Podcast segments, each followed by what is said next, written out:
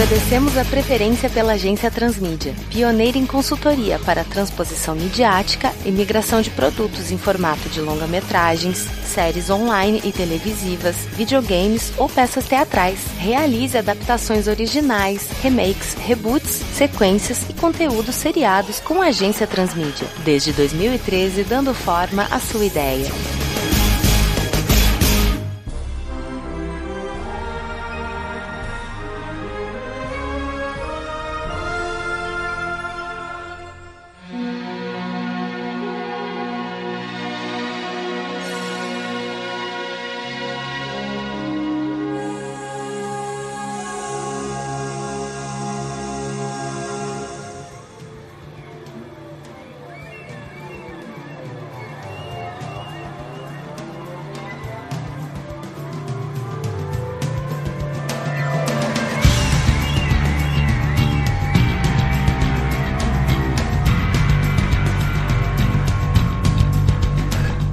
Dia, pessoal. Bom dia. Bom dia. Olha aí, temos gente nova na sala. Eu sou Vitor Hugo Mota, faço parte do departamento de criação aqui da agência Transmídia. Marcelo já me conhece, Thalita de outros carnavais, mas não do trabalho em si. Vou pedir para que vocês preencham aqui a ata de reunião, assinam o nomezinho do lado do seu departamento. E como a gente aqui é educado, primeiro as damas. Thalita Jung, eu sou consultora de departamentos de pontos e pesquisas. Marcelo Reina, consultor do departamento de produção. Tu andou por aí, né, Marcelo, e percebeu que o Dr. Jonathan tá deixando uma abóbora aqui, uma bruxa ali, um café do pânico lá na Copa, mas isso é desde 2013 que tem esse café do inferno da Dona Penha. E aí fala o seguinte: outubro é o nosso mês do terror aqui na agência Transmídia. Então eu quero pelo menos cinco propostas de job relacionados ao terror. Acho vale. É, surpreendamos então a chefia, Marcelo. E eu tava pensando aqui há um tempo que o pessoal já tá falando sobre um remake sobre o Corvo. E nada sai, né, cara? Entra gente, sai gente, não sai do papel. Eu acho o Corvo um personagem tão rico, tão interessante, que ele deve ser trazido de volta. Tem que ser abordado de uma forma que diga respeito à missão dele na Terra após um ano de sua morte. Então por que não fazemos a gente aqui na agência Transmídia, nesse mês do terror, um trabalho sobre o Corvo? Perfeito. Excelente. Então, pra gente partir pro trabalho, eu não, não, sei se a gente vai fazer um filme, se a gente vai fazer uma minissérie, uma animação. Eu tenho mais ou menos na minha ideia uma minissérie, né? Porque o Corvo ele tem um período de ação aqui na Terra. Mas, independente da mídia que a gente vai fazer, eu acho interessante a gente falar sobre a mídia inicial. Eu acho que não dá pra gente falar de Corvo sem falar sobre o seu criador, né? A história trágica do James Olbar, né? Sim, sim. Corvo, de certa forma, é até uma catarse para ele, né? É, eu acredito que o Corvo ele tem um peso com o problema que ele teve em relação à namorada, né? A perda da namorada. Ele teve muita perda, ele passou por coisas muito trágicas. Chegou a ver os horrores de guerra no exército. O cara é bem complicado. O que ele chegou a ver em Detroit, um casal também, mexeu muito com ele. Detroit, na verdade, é a zona leste dos Estados Unidos, né?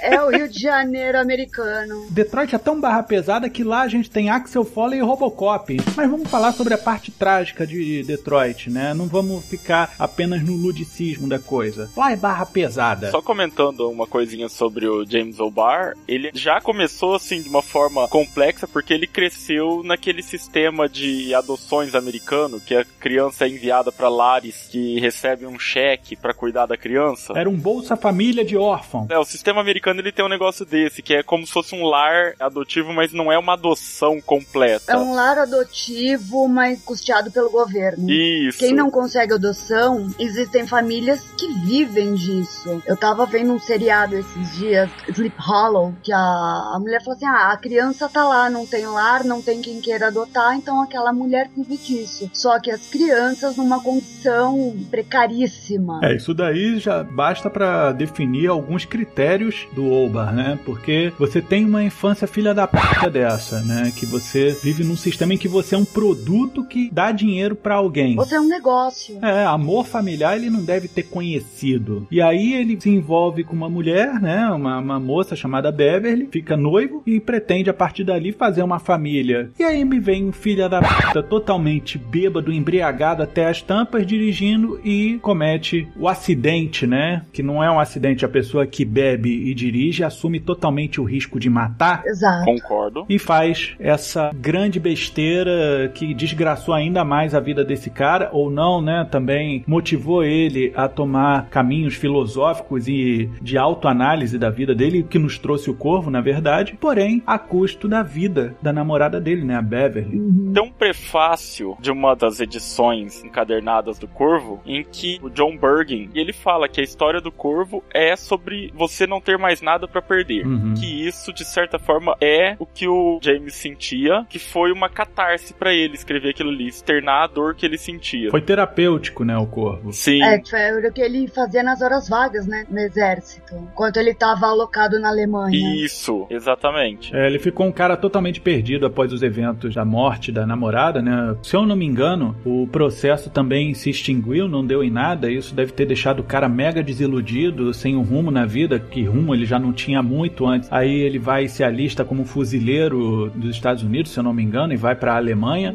E lá ele começa a bancar o Tolkien da depressão, né? Porque o Tolkien também escreveu O Senhor dos Anéis no fronte de batalha, mas só que ele escreveu uma epopeia gótica, né? Bem gótica, né? A gente ainda tem que falar, né? Se isso foi uma terapia, foi uma terapia de choque, porque a história do Corvo é de uma violência brutal, assim. Eu acho que vale a pena a gente entrar no cerne do personagem nesse momento, né? Porque o Corvo mais conhecido é o Eric Draven, que tinha uma banda. Ele namorava, ele era noivo, não sei ao certo o nível de engajamento. Ele era Com noivo. a Shelley Webster, noivo, né? Tal qual o Olbar, né? É, eles ficam noivos, eles tinham acabado de ficar noivos. Uhum. Aí chega a tal da Noite do Demônio, que é a noite que precede o Halloween, e aí diabo solto no pasto, né? Acontece todo tipo de desgraça possível com as pessoas na rua, tipo esse filme recente que tem, né? Que agora eu não lembro o nome. Uma é... noite de crime, não é? Uma noite de crime, exatamente. E acabam fazendo diabo com a Shelley e com o Eric, que inclusive morre. Uhum. Diferente do Olbar, né? Que sobreviveu. De repente, o próprio Eric Draven é uma personificação do que o James queria que tivesse acontecido com ele também, porque ele tá tão perdido quanto no momento em que perde a Shelley. Sim. Ou, no caso, a Beverly. Sim, sim. Até onde eu, consumidor padrão de quadrinhos e do que já foi produzido da obra do Corvo,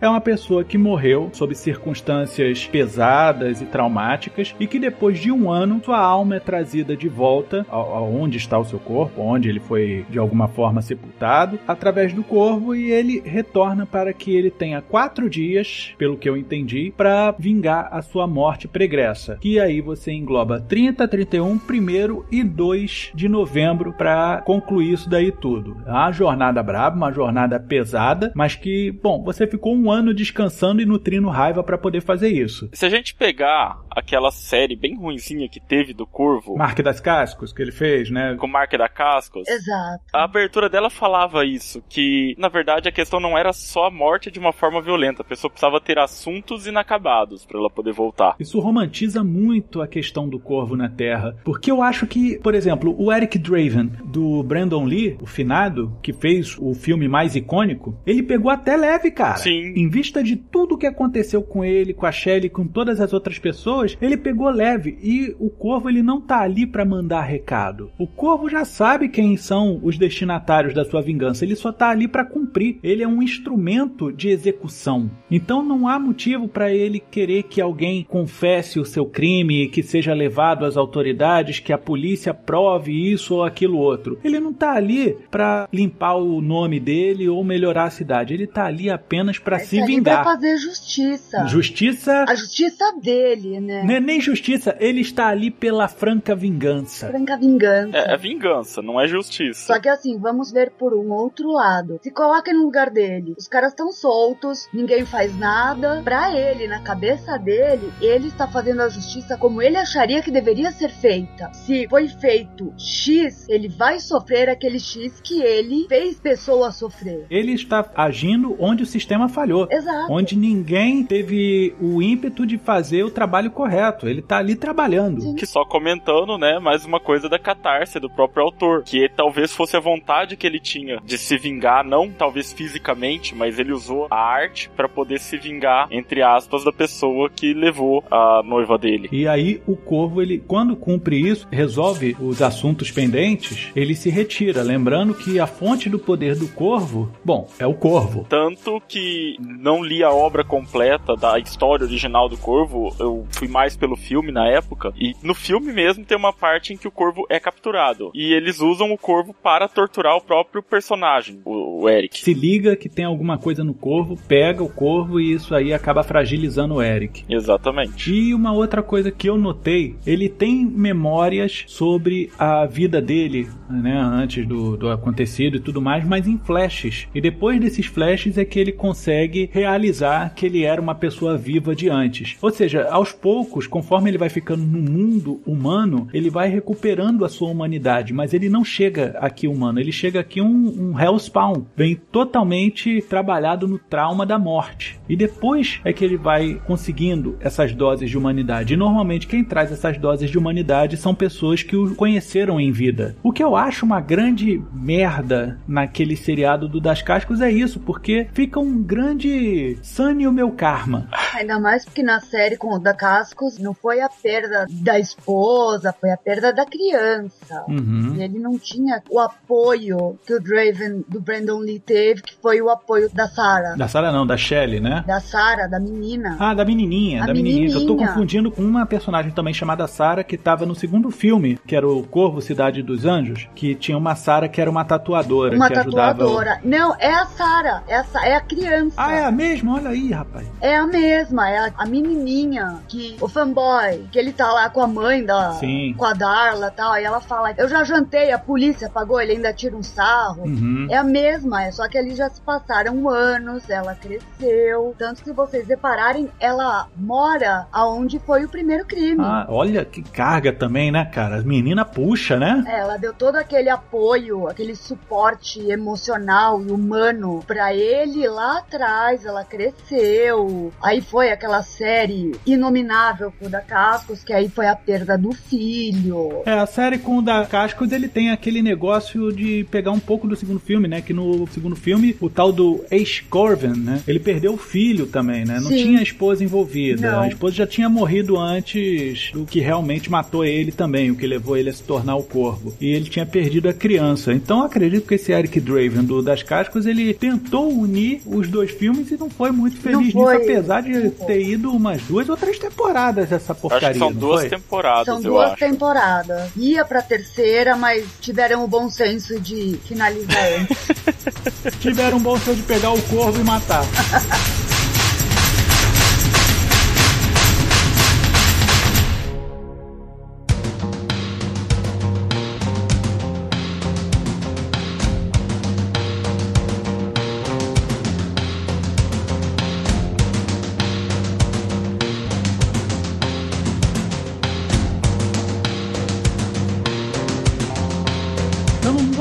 empoderamento porque isso aqui é uma discussão que vai muito além. Já conversei isso com a Thalita também. A gente tem algumas Ah. considerações sobre isso. Porém, é de se entender que a gente não tem protagonistas, ainda mais nos filmes de ação ou onde haja uma carga dramática muito forte, com uma mulher à frente disso daí. Ah, tivemos a Mulher Maravilha. Bom, a Mulher Maravilha é um, é um outro tipo de ícone, outro tipo de heroína e que o que foi transposto pro cinema não condiz muito bem com a própria Mulher Maravilha conduzida durante tantos anos. Então, por que não trazer uma mulher com uma história para contar pro lugar do corpo? No caso, eu não estou propondo aqui pra gente contar a história do Eric Draven, Ace Corvin ou a fusão lá, Mark das Cascas. Não, esquece esse negócio. Eu acho que o nosso corvo tem que ser uma mulher. Eu acho interessante, porque o legal do Corvo é que ele não precisa ficar preso em uma persona. Uhum. Né, ele cabe pra qualquer pessoa que esteja naquela situação. Então eu acho que sim, acho muito válido a gente trazer uma figura que pelo menos no cinema nós não vimos nenhuma vez um corvo feminino que eu me lembre. Perfeito. Não sei se nos quadrinhos nós já tivemos. Não, não existe. Olha aí. Não, nós tivemos até um corvo japonês nos quadrinhos, mas então nós não tivemos Uma uma, uma corva. Uma corva, não. Na verdade, não é nem uma corva, né? Porque o corvo é o animal que tá junto, né? O papagaio preto do pirata que tá ali dando o poder. Na verdade, o nosso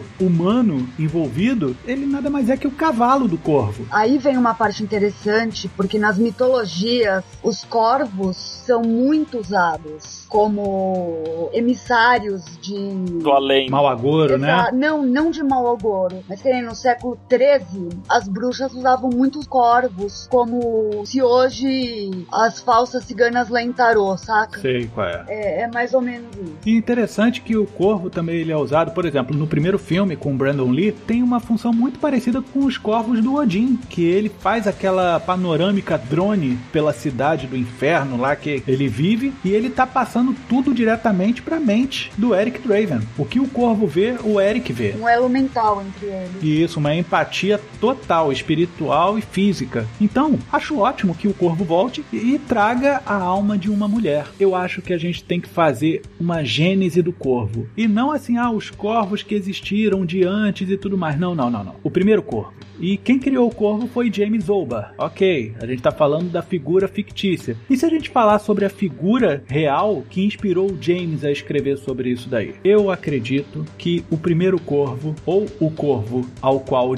Foi apresentado, foi a Beverly. Ah, válido. Eu acho interessante, gosto dessa proposta. É interessante que a gente faria algo datado, porque ela morreu em 78, né? Então a gente colocaria a ação se passando numa Detroit totalmente desgraçada de 1979, com É uma Detroit pré-desgraçada, né? Porque as montadoras já estavam começando a deixar o local, o tráfico já estava dominando boa parte, já tinha uma parte da cidade também em ruínas, bem abandonada. Seria bem interessante, assim, manter esse segmento. E você falar sobre a saída das montadoras de Detroit e tudo mais, reforça alguns pontos da narrativa, Thalita. Porque é o seguinte, a Beverly e o James, né, sofreram aquele acidente por causa do motorista bêbado e tal. E se a gente utilizar essas montadoras que estão fechadas para que certas vinganças Sim, da Beverly claro. seja feita com automóveis também? Legal. Eu acredito que a gente deva fazer as vinganças da Beverly muito focadas na forma como ela morreu, porque isso tem um peso muito forte no trauma dela. E o trauma dá força ao corpo. Além de dar força ao corvo, não sei, ela morreu num acidente de automóvel com um motorista absurdamente embriagado. Então Uhum. fazer um elo entre isso para reforçar ainda mais os assuntos pendentes e a vingança dela. A gente pode colocar, lógico, um peso dramático em cima da morte dela, alterar alguns fatos do que realmente foi o processo. Eu fiz algumas buscas sobre o processo da Beverly e eu não encontrei muita coisa, né? Não sei se chegou a algum ponto de resolução, como as autoridades lidaram com isso. E, inclusive, eu não consegui encontrar nem o sobrenome da Beverly, para você ter ideia. Nem eu, eu também fui pesquisar sobre ela e tudo que dá é só o nome. Você não encontra nada sobre ela. E isso aí pode ser uma coisa da onde a gente pode extrair força, Thalita, porque assim a gente pode colocar o personagem do James Obar sendo apenas chamado de James. Sim. E isso o espectador conforme for assistindo e só no final a gente mostrar que na verdade ele é James Obar, o próprio autor que criou o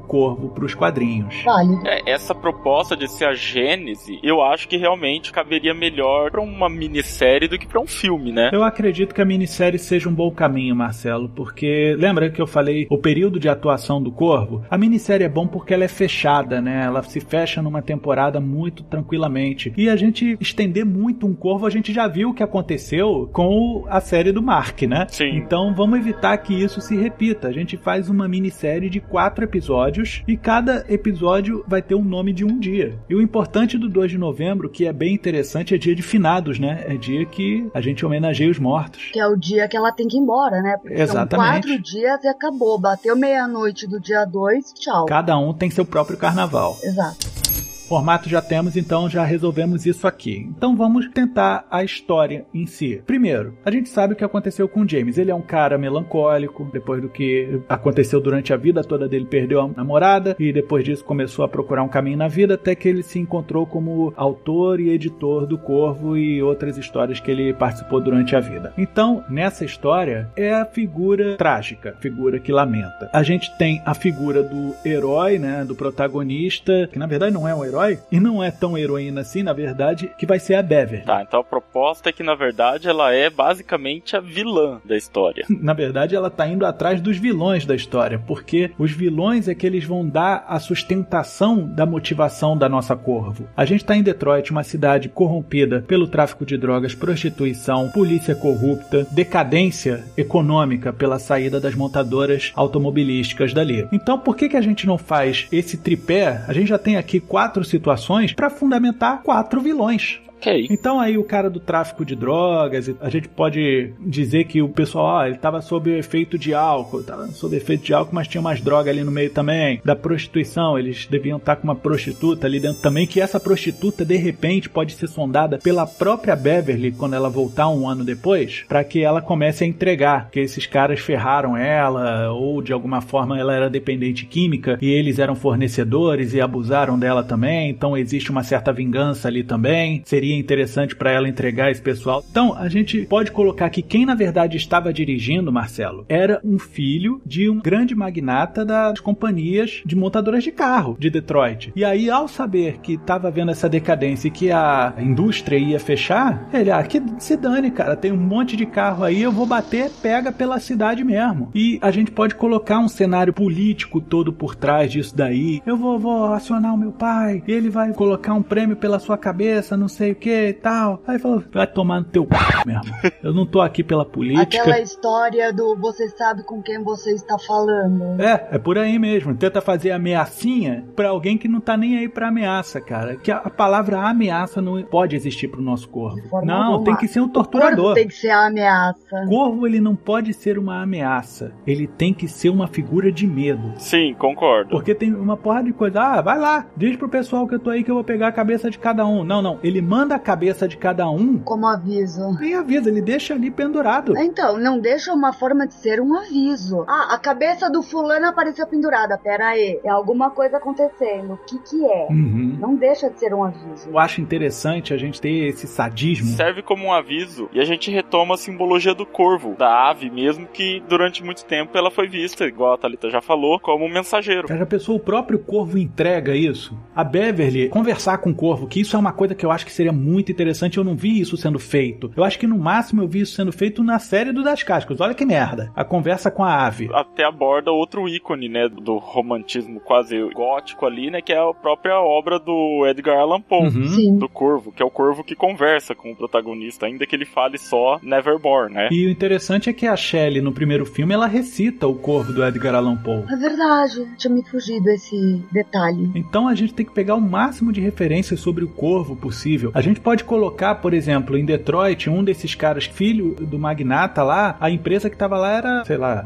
Toyota é, é- é japonesa ou é americana? Não é lembro certo. japonesa. A Toyota é japonesa. Então a gente pode colocar como o grande vilão sendo um japonês, tá entendendo? E Mas assim, você não acha que já tem muito vilão japonês? aí é que tá, ele não vai ser exclusivamente japonês. A gangue toda é diversificada. Quer dizer, oriental, africano, francês. Isso, vamos fazer o Steven Seagal ficar feliz, cara. Porque o Steven Seagal adorava bater em todo mundo. Então, quero o ódio do Steven Seagal pelas pessoas na nossa corvo, tá entendendo? A gente fazer cada um desses caras, desses pilares da corrupção em Detroit, representar um- uma etnia. E aí a gente coloca um japonês como sendo o filho da montadora, e aí ele ter algum tipo de lenda em cima de corvo, mas aí falaria sobre os Tengu, que são aqueles demônios corvo que tinha no Japão e tal. Aí a gente remete um pouco àquele corvo que você falou japonês, né? Com referências japonesas. E isso daí reforçaria o James a fazer no futuro um corvo japonês, porque ele teria ouvido a história sobre isso, que depois a Beverly conta pra ele. E isso gera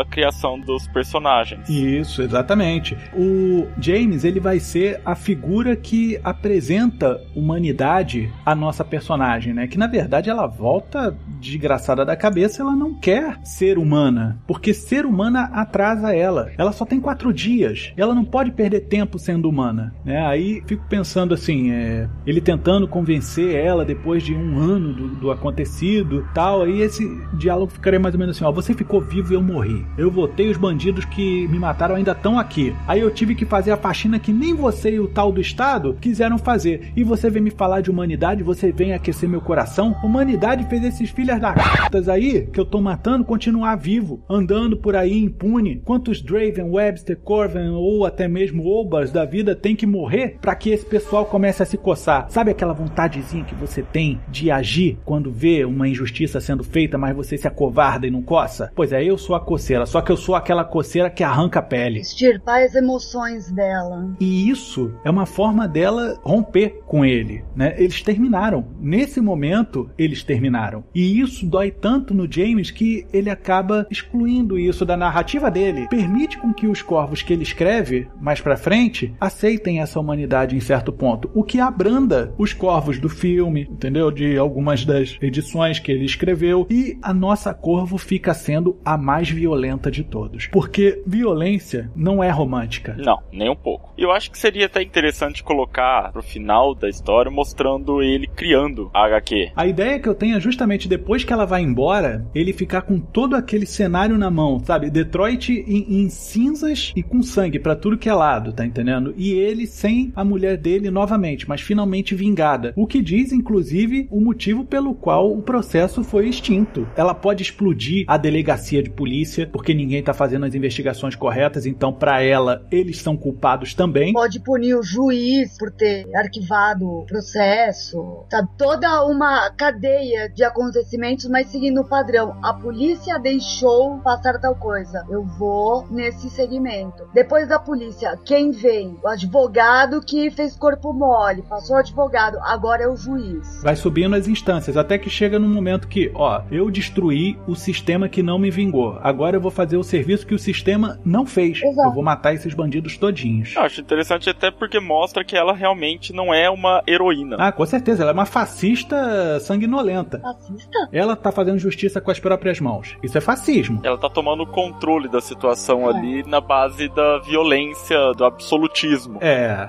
E outra coisa, a gente pode colocar essa discussão que é muito interessante. O James virar pra ela e falar: Você tá agindo no mais puro fascismo, coisa que a gente era contra. Aí ela virar e falar: Ó, fascismo só existe quando você tá inserido numa sociedade em si, né? Eu não tô em sociedade nenhuma, eu já tô morta. Pra mim, esses ismos não significam nada. É, bem isso mesmo. Eu não tenho mais nada o que perder. Simples assim. Então eu vou tocar a zona, vou fazer o que eu acho certo. Não, eu vou fazer o que eu sei que tem que ser feito. Ela acredita, não, não tem o achar. Isso é, é uma. É, não é acho, ela tem certeza que esse é o certo. E uma outra coisa que eu tava vendo, assim, visualmente interessante, na maioria das vezes que eu vi algo relacionado ao corvo, ele retorna saindo da própria sepultura, né? E fica lá o, o corvo ou batendo na lápide, ou esperando lendo o jornal, sei lá o que, que essa merda fica fazendo do lado de fora. O lance é, ele fica lá guiando o nosso cavalo, né? O nosso corpo para fora da tumba. E eu pergunto, por que um ano depois, né? Seria interessante se voltassem na missa de sétimo dia, né? Sete dias depois que morreu, volta aí. Mas por que um ano? Marcelo, imagina que na verdade essa pessoa já está destinada a voltar desde que chegou no inferno, ou no caso no purgatório. Imagina que essa pessoa tá cavando a volta dela há um ano. Literalmente cavando. Exato, tá vindo mesmo é, com todas as forças etéreas e tal, cavando até que ela chega num ponto em que ela consegue voltar ao corpo e o corpo faz a saída física de dentro do túmulo. Imagina que traumático isso deve Ou ser. imagina que passou um ano, as pessoas já esqueceram dela, porque ninguém fez nada. Então, assim, ela já é uma pessoa, a não ser pelo James, uma pessoa esquecida pelos demais. Ela virou estatística. Sim, então não precisava nem ser ela cavando o retorno dela, mas ela é uma pessoa que, pelo decorrer do tempo, foi esquecida. Ela é uma não pessoa e isso reforça o perfil da personagem. Exatamente. E aí tem aquele negócio do James querer inferir humanidade nela, que a humanidade dela já não existe há muito tempo. Isso foi tirado O dela. próprio processo da morte e do retorno tira a humanidade dela. Uhum. Isso daí é, é muito utilizado no Haiti, né? naquela formação de zumbis né? que o pessoal faz através do voodoo, ou aquelas magias negras que tem lá. Eles aplicam uma droga no qual a pessoa entra em estado letárgico, aí ela não tem oxigenação suficiente no cérebro, e para piorar a situação, ela é é sepultada viva. É a tetradodoxina. Isso, que é do baiacu, né? O negócio do baiacu. Que... Então, aí você faz com que o cara saia de dentro do, do, túmulo, com pouco oxigênio no cérebro, totalmente ferrado da mente, não sabe o, o, que fazer da própria vida. Ele nasceu de novo, mas ele, ele nasceu sem humanidade nenhuma. A diferença em relação à nossa corvo é que ela é orientada por um atravessador espiritual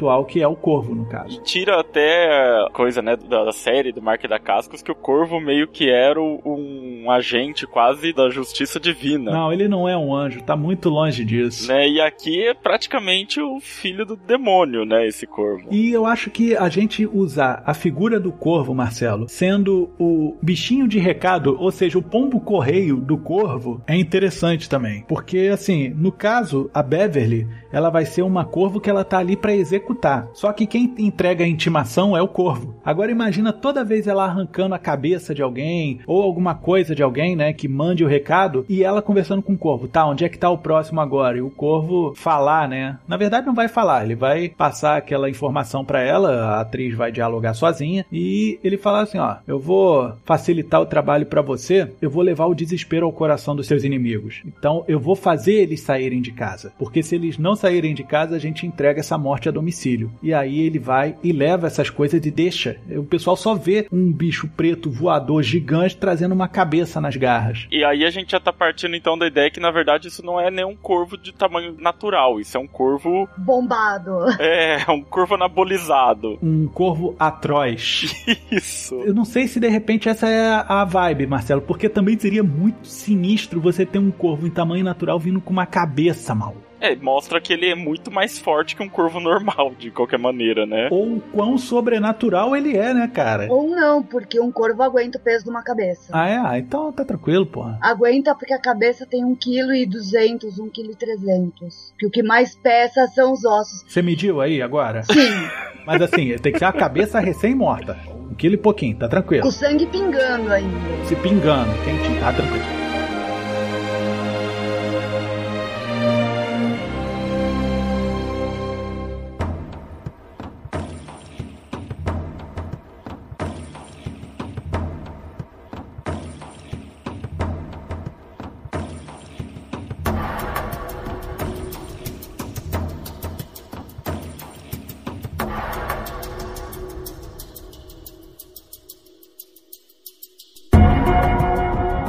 Desses vilões? Porque eu acredito que eles vão dar essa força. A gente já meio que entrosou o personagem japonês. Vamos falar dele assim, só pra gente fechar. É um rapaz de ascendência japonesa, o pai dele é o dono da Toyota, mas não é a Toyota que a gente vai utilizar. Um montador oriental e o cara é o herdeiro da coisa, só que é um herdeiro sem cérebro nenhum que só vai fazer besteira. Isso, a gente pode até fazer com que o pai tenha percebido que o filho é um boçal e falar, quer saber, ó, a gente tá indo embora dessa empresa empresa aqui, estamos levando nossa montadora para fora. Ah, pai, mas eu não vou tomar conta, tu não toma conta nem de você, você vai tomar conta da minha empresa. Tem o nome da nossa família aqui, pelo amor de Deus. Não, não vou deixar você ir, não sei o quê. E aí o filho fica puto e é a partir daí que ele começa a fazer merdas com vários carros. Na verdade, ele faz um, um mega saldão de carros para bater pega em Detroit. Ou seja, ele tá fornecendo as armas, entre aspas. É, é, é ilegal em si, né? A gente não precisa fazer um grande tráfico de armas, assim, uma grande de movimentação criminosa. É até interessante a gente lidar com uma certa mundanice do crime em Detroit. A gente não precisa falar de mega organizações. Por exemplo, o pai desse cara pode ter comprado o silêncio ou os braços cruzados da polícia, fornecendo toda a nova safra de viaturas de Detroit. Olha, vamos fazer o seguinte, vamos dar uma atrasada nesse processo? Em troca disso, prefeito, eu renovo toda a sua frota de viaturas aqui com todos os nossos carros que a gente ia botar para venda. Eu vou dar isso para vocês. Oh, muito obrigado. E olha aqui, perdi o processo da Beverly. Boa. Isso com certeza ia gerar descontentamento ainda maior nela. Pô, imagina ela fazendo uma sequência de destruição dessas viaturas. Ela vai ter um problema seríssimo com o carro. Os amigos desse moleque, que não deixa de ser um moleque, o menino que vive chapado de bebida, tá sempre com uma garrafa na mão. A garotinha que quer ser a descolada e não sabe como, então acaba se envolvendo com eles e depois não sabe o que fazer da vida, porque não consegue sair desse meio. E então, assim, fazer um, um círculo ali onde pessoas acabam se perdendo em torno desse moleque, porque ele é o rico, ele pode, ele consegue. Só que essas pessoas estão em Detroit acabada, não tem recursos, não tem a educação, não tem o dinheiro, não tem os meios. Como ele tem, vamos grudar nele. Uhum. E essas pessoas vão se perdendo aos poucos. A partir do momento em que a montadora vai dar merda, o pai vai embora, esse cara vai acabar indo embora também e Detroit vai ficar entregue, cara, essa galera vai continuar na merda. E outra, o cara que em teoria eles colaram para ser descolados, não vai deixar eles mais descolados, eles vão voltar a ser os mesmos merdas que eram antes da chegada desse camarada. Ou piores. Ou piores. Então eles vão ter mais do que motivo para entregar esse cara pra corvo. Quem pode entregar o cara pra corvo? Pode não ser a menina, porque a menina é boazinha, ela queria ser descolada, ela queria ser a popular da galera. Só que se aquele moleque que era o descolado, que era o quarterback, só que ele começa a perceber que as coisas não são daquela forma. Fala, peraí, vamos começar a maneirar. E os outros falam, não, assim é bom, assim tá legal, vamos continuar. E o cara já tá com o saco tão na lua daquilo que ele vai acabar falando com a corvo pelo pássaro e ela vai acabar usando isso em prol dela. Só que o cara também vai ter o castigo dele. Essa personagem que é a popular, a comum e tudo mais, ela vai ter a redenção dela. Só que ela vai ter que sofrer alguma coisa entre o período de um ano para que ela chegue a essa redenção. Então, eu Mas acho por que interessante. só as mocinhas, as menininhas podem ter a redenção e não os meninos? Em 1979, eu acho que a condição era mais essa. Hoje em dia é um pouquinho diferente. Vendo por esse ângulo. É, a gente tem que tentar contextualizar o cenário, entendeu? Entendo o que você tá falando. A gente pode ter uma menina má que tá querendo tirar vantagem disso tudo. Concordo. Mas a gente já iria ter duas meninas mais também. A própria Corvo já é um ponto fora da curva na época em que tá acontecendo a história. A gente pode falar que em um ano ela perdeu todo o contato com aqueles caras, né? Por quê? Passou um ano e tipo, eu sei o que vocês fizeram no verão passado. E aí, a partir daquele momento, todo mundo começou meio que se distanciar. E isso aí tornaria a missão da Corvo mais interessante, porque realmente eles não teriam noção de onde eles estariam, né? Assim, o cara da droga não sabe qual é o próximo passo do cara da prostituição, né? O cafetão que tem ali. E o outro não sabe onde vai estar o cara da montadora de, de carros e tal. Isso torna o serviço de investigação do corvo, ou animal, ainda mais importante. E, por exemplo, eu acho que a Corvo deveria encontrar essa menina presa por prostituição na delegacia que ela foi explodir. Boa. Interessante. É, a ajuda dela seria totalmente por acaso. Ela não teria procurado a garota ou alguma coisa assim. E de repente ela vai pra explodir, não sei o que, e elas se reconhecem. Em algum momento o olhar das duas se cruzou né, no, no ato da morte da Beverly. Quer dizer, então no caso, a justiça da menina já foi feita, porque ela já estava presa por algo que ela cometeu durante esse Na ponto. verdade, ela tá presa por um crime qualquer. O crime sobre a Beverly foi totalmente arquivado. O caso, ela tá presa por um crime de prostituição. Sim, só que nesse um ano, é, vai que ela estava junto quando ocorreu o, o acidente com a Beverly. Não, ela estava no acidente. Ela estava no acidente, só que nesse momento o olhar delas cruzaram, aí que elas vão lembrar um ano depois, e a menina só se ferrou esse um ano. O destino já fez o trabalho dele, ele lascou a menina de ponta a ponta. Sim. Ela não tem mais por onde se ferrar. Ah, ela já perdeu tudo também. Em certo ponto, ela tá parecida com a Beverly, só que com muito mais pecado.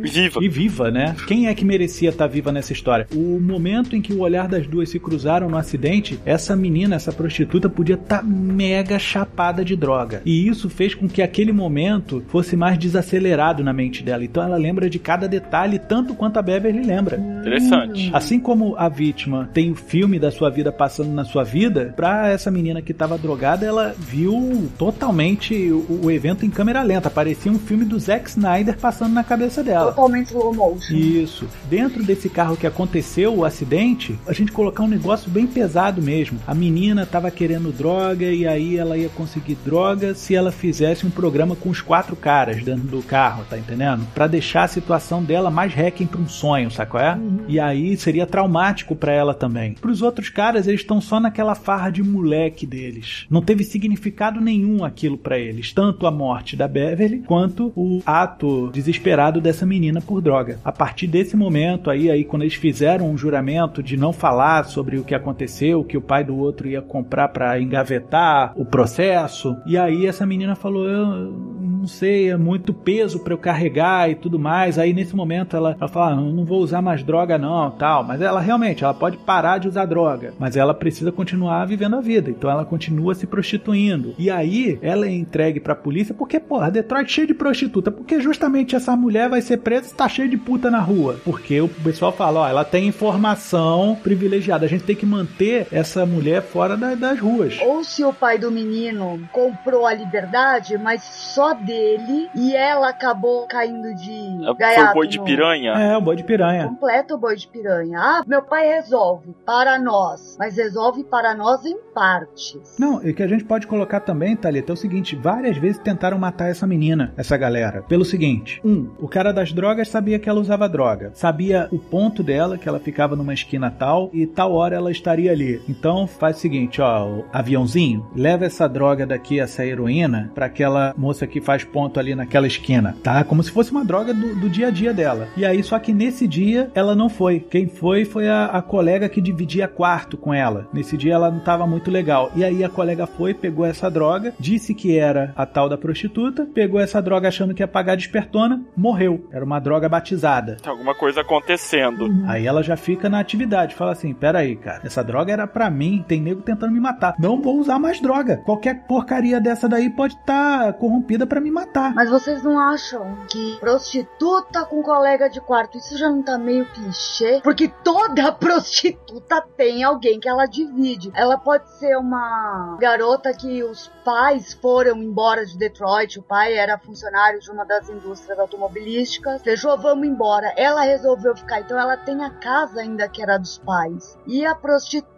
que Tá Nos Estados Unidos tem esse negócio de hipoteca. Ainda mais tu é pobre. Tu, tu é pobre, tu é fudido, tá entendendo? Então você tem hipoteca, você tem aluguel, você tem um monte de coisa que você tem que bancar. Se você tá sozinho na vida e não tem um emprego, isso vai ficar cada vez mais difícil. Eu acredito que a não, gente... Não, mas assim, ela tem a casa que era dos pais. A casa já tá quitada. Os pais tinham um pé de meia, eles bancaram uma boa parte. Enquanto o pai tinha um emprego, eles liquidaram, saudaram a casa. E ok, legal. Ela tem a casa que era dos pais que ela continuou morando nas casas. Só que ela manteve a prostituição primeiro para bancar o vício e depois para se manter. Talita, vamos, vamos, vamos ser racional no seguinte aqui, no, no roteiro, tá? Um pai e uma mãe sabem que uma filha é viciada em droga e potencialmente vai se prostituir. Uma pessoa que potencialmente vai se prostituir vai vender de tudo, não só o que tem dentro da casa, como um dia vai fazer com que essa casa seja vendida para ela manter esse vício. Você acha que os pais bancariam essa parada de ter uma casa para garota? Eles venderiam esse negócio e se vira. Ou você vem com a gente, ou se vira na vida. Sempre tem pai trouxa, né? é, mas em Detroit não há espaço para ser trouxa.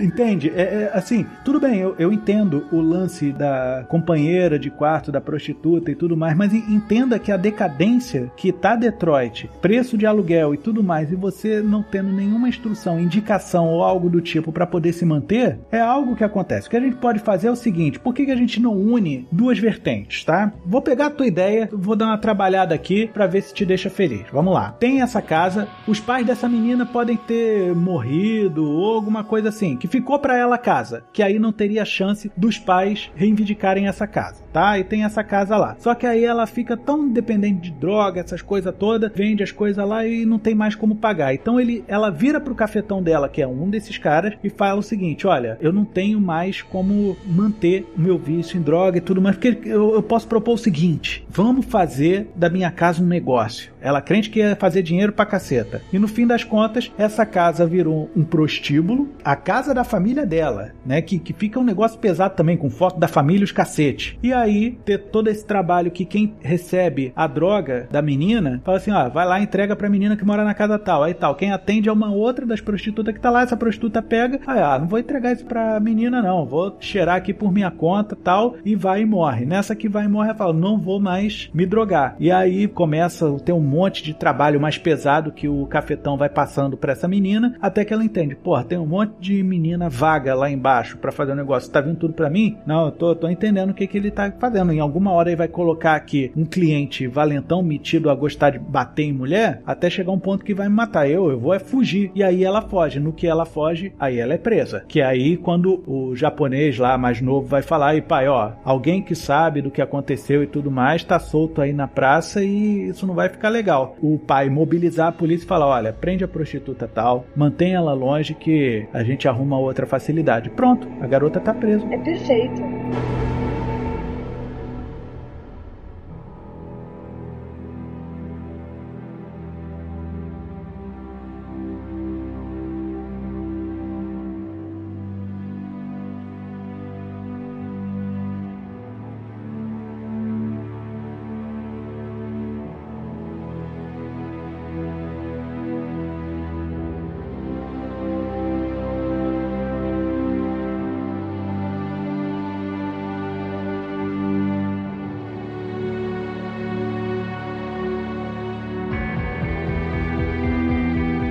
Pessoal da droga e o pessoal do prostíbulo. Vamos lá, a gente já tem o asiático cuidando da parte das montadoras. Do prostíbulo. Eu colocaria um europeu. É porque o, o negro vai ficar muito estereótipo. Que eu colocaria a menina como sendo negra, né? Mas só que o cenário em Detroit nos anos 70, 80 não estava muito favorecido pro pessoal, não. Tirando o Axel Foley, eu não conheço muita gente de Detroit que seja negro e bem é, sucedido. Também não. O Howard era um pato, então não conta conta. Pois é, não acho que não conta como etnia, não, Marcelo.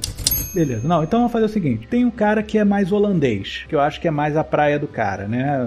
Coloca ali. Eu, não, melhor, vamos colocar um russo no meio do negócio? É, não, 79, Guerra Fria, não dá, não, não rola, não, não rola. Dá, não dá, é, esquece. Mete um holandês aí mesmo, vamos meter um holandês aí no meio. Eu seria ainda mais simplório. Quem seria nessa época tão vazio de mente a ponto de lidar com prostitutas de forma violenta e tudo mais, e também se meter com um playboyzinho? Cara, Mexicanos? Eu colocaria um mexicano. Eu acho que tem que ser. Inclusive, ele que deu a tequila pro japonês beber na hora de dirigir. E ainda mandou não esquecer da larva. Já pensou? A Corvo consegue tirar a larva de dentro do japonês no final? A larva ainda tá lá, gigante. Eu acho interessante a larva tá lá. Quando ela tirar, a larva vai estar tá gigante, negra, toda purulenta, porque na verdade é como se fosse a larva da culpa dele, a larva da covardia dele. É tudo simbólico. Hum. Tu lembra de As Bruxas de Wistwick? E como não? A parte em que o nosso demônio querido Jack, Jack Nicholson. Nicholson começa a vomitar um monte de cerejas? Sim. Sim. Ele não comeu aquelas cerejas todas, mas ele está vomitando, não é? Claro. As larvas ou a larva sai de dentro dele. Seria maneiro se fosse as larvas, porque aí ela falaria: Olha só, você parece que está morto há tanto tempo quanto eu. Eu também estava assim, cheia de larva. Sim. Interessante.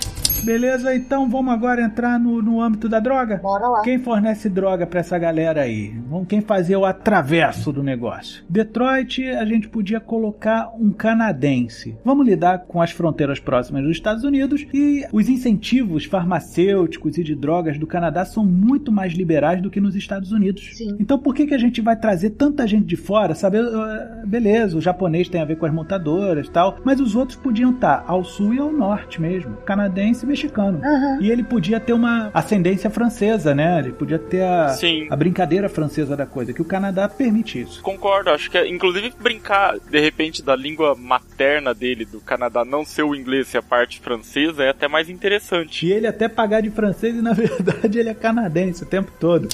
Então a gente tem o francês, tem o mexicano, tem o japonês e essa menina que é a prostituta. Seria uma menina local. Tem que ser uma americana típica mesmo. Melhor coisa. É, melhor mesmo. Beverly, a gente tem uma visão mais ou menos dela, porque assim, eu tenho uma visão da Beverly tipo a Daryl Hannah no Blade Runner, que é um cabelo da época, a pintura que ela tinha, que ela se inspirou no Nosferatu, aquele cabelo todo repicado, porque por mais que Blade Runner se passe em 2000 e cacetada, os cabelos é anos 80. E naquela transição entre 70 e 80. Então acho que tem muito a ver ali. Só que aí vem uma parte interessante, porque aí já era a transição do pós-punk, que já pode englobar um pouco do gótico. Ah, então a gente faria ela parecida com a morte do Sandman. Cai bem, cai bem. É, eu acho que aquele cabelo repicado, que na verdade o que menos importa pra Corva é a aparência. Ela não tá ligando muito para isso. Seria até interessante ela ter aquele cabelo bem cheio de lama mesmo, né? Então, Sujo. mas o interessante seria a Corva, o peri-morte e o pós-morte. É, ser bem diferente o visual. Seriam duas caracterizações. A Corva antes do falecimento e a Corva depois do falecimento, que aí ela já viria com um visual mais sombrio. Ah, então a gente faz o seguinte: ela com o cabelo normalzinho, né? Bem mulher padrão da época. Isso. E depois, quando ela voltasse, a gente fazia. Aquela coisa mais silk. É, assim, o cabelo falhos, né? Porque a gente podia até dizer que o cabelo caiu durante o, o período em que ela ficou dentro da que aquele cabelo bem irregular, isso aí dá, dá uma, uma certa loucura no visual. Porque, bem ou mal, o cabelo emoldura o rosto. O rosto vai estar pintado branco, né? Com aquela lágrima preto e o cacete a quatro, aquela boca de orelha a orelha de preto. Só que o cabelo tem que emoldurar isso daí. Um cabelo loucão ia ser bem maneiro. Então, por isso que eu usei a, a Silks como exemplo. Porque assim, eu não a veria voltando com cabelo falho. Não, eu veria ela voltando meio que femme fatal. Pega um dos moleques, encontra com ela quem é, não sei o que, então ela tem que chamar atenção pra ela. Ela chamando atenção pra ela, claro, vai facilitar muito mais o trabalho dela. e Ia dar um tom mais obscuro. Você lembra de Frankenstein de Mary Shelley? Claro. Quando a Helena Bonham Carter volta à vida, como ela, ela ficou falha, né? Ela ficou traumatizada. Eu, eu acho o renascimento da, da morte muito parecido com aquilo dali.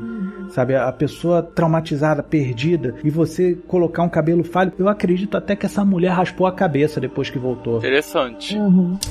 Eu queria só saber como é que a gente iria fazer as inserções do James, né? Que ele tem que aparecer várias vezes, ele tem que reconhecer nela. E se ele ficou um cara, até pra mostrar um pouco essa loucura, porque pra mim o, o James é um cara meio maluco, dissecado, e ele seguia Uhum. os passos desse pessoal, ele rastreou todo mundo, mas ele não tem coragem de tomar nenhuma medida. Se ele só tá observando, né? Ele é um stalker surtado. É, é um stalker louco. Ele é o malucão do megafone. Não, é um stalker assim, ele tá perseguindo esse pessoal, ele fica olhando o, o dia a dia desse pessoal que tava envolvido na morte. Ele só tá analisando esse pessoal, sabe? Tipo, o doido que fica lá ah, com o gravador, meu, ó, fulano Ah, tá. fez isso, fez aquilo, fulano fez isso, fez aquilo. E ele só vai arquivando o dia a dia desse pessoal. Ele estagnou a vida dele só pra perseguir e observar essa galera. Temos o James fazendo todo o compilado do- das rotinas de todo mundo, porque depois dos acontecimentos da morte da Beverly, eles decidiram se separar para dificultar as investigações, mesmo a polícia sendo comprada. Ele vai levantando os assuntos e tudo mais dentro do furgão dele ou alguma coisa assim, até que um dia ele chega perto demais para conseguir as informações. Nesse meio tempo, chega a polícia corrupta, pega ele, prende ele, leva para delegacia para manter ele longe e confiscam o material que ele fez, dizendo: Ó, isso daqui não, não vai nada adiante. E ele justamente vê a Beverly retornada quando ela vai à delegacia começar a fazer a justiça dela por Mas ali. aí ele ela já vai encontrar na delegacia a menina e ele. Sim, só que ela não vai reconhecer ele porque é tanta gente dentro da cela. Ou ela não reconhece ele porque nesse um ano ele ficou tão acabado. Pode ser também barbudão, cabeludão, cacete a quatro, de boné. É, ele se largou. Isso, não reconhece. Pode ser que não reconhece. E o, o olhar cruza com o da prostituta. E aí ela se identifica mais. E aí ele fica naquela fixação. Porra,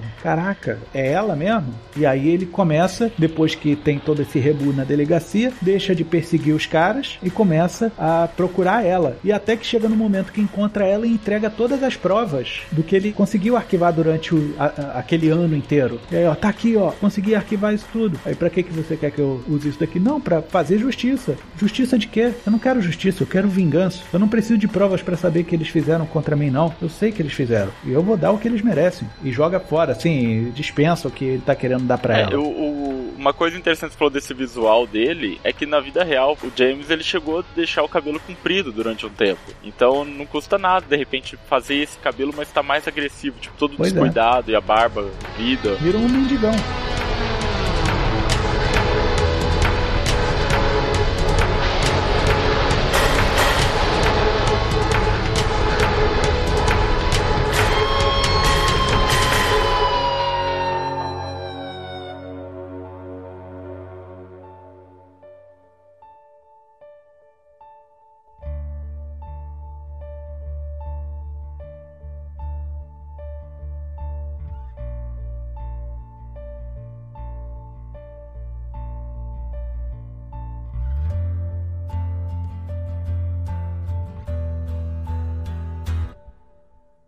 Bom, pessoal, o que deu para perceber é que a gente tem muito material, muita coisa para oferecer em relação ao Corvo, que inclusive eu acho que o final deveria ser depois de todos esses eventos, a Beverly voltando para a tumba dela, o próprio James reenterrando ela, vendo o Corvo indo embora. A gente faz algumas passagens de tempo, né, dele escrevendo sobre o Corvo, ele se alistando no exército, na fuzileira naval que ele fez lá e tal, e ele escrevendo sobre isso para lidar com aquela situação. E aí no final ele chegando, a editora que veio a publicar o Corvo, ele apresenta a versão com a Beverly. E aí o editor fala: Não, peraí, meu amigo, isso daqui não vai vender. Faz algumas considerações aqui, revê essa personagem protagonista aqui, de repente a gente conversa melhor. E aí ele só inverte os gêneros. Ele faz com que quem era James na história se torne Shelley e quem era Beverly na história se torna Eric Draven. E ele abranda isso daí porque ele quer trazer o romantismo gótico da coisa para poder vender. E aí o, o, editor, ah, isso daqui melhorou bastante, isso aqui vai vender horrores mesmo. Acho interessante porque mostra como surgiu. A gente faz o passagem final. E também levanta uma discussão de que quantos grandes sucessos por aí não tiveram que sofrer adaptação, nublando uma protagonista feminina para poder atender planos editoriais. Sim, faz sentido. Quer dizer, existiu uma corvo mulher, mas ela teve que ser deixada de lado em prol da indústria. Tanto que não houve nenhuma dessas dentro da publicação do Corvo até hoje. Mas ela existiu, ela foi a primeira. Gostei.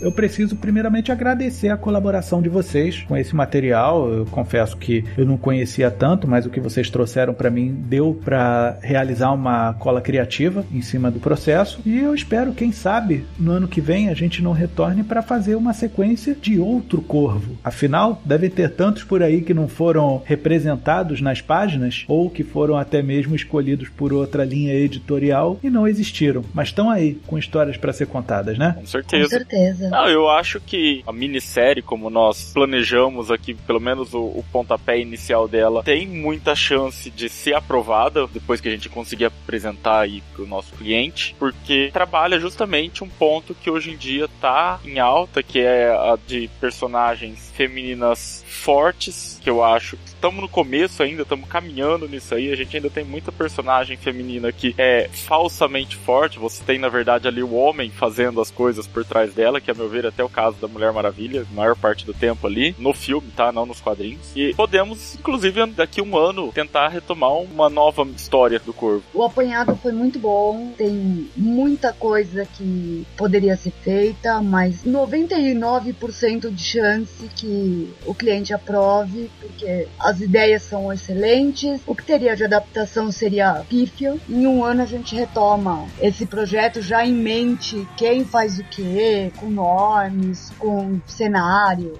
E é isso. Muito obrigado pela participação de vocês. E eu estou aqui com uma ideia. A gente até agora falou sobre um corvo com assuntos da própria morte inacabados. E se a gente de repente falasse sobre vários corvos de uma vez sobre mortes traumáticas na Alemanha na Segunda Guerra Mundial? Interessante. Uma legião de corvos judeus. Sim. Interessante. Mais traumático do que o que aconteceu com aquele povo em Auschwitz e outros campos de concentração, eu acho que seria uma revoada de corvos que nem Hitchcock poderia prever. Os pássaros seriam canarinhos.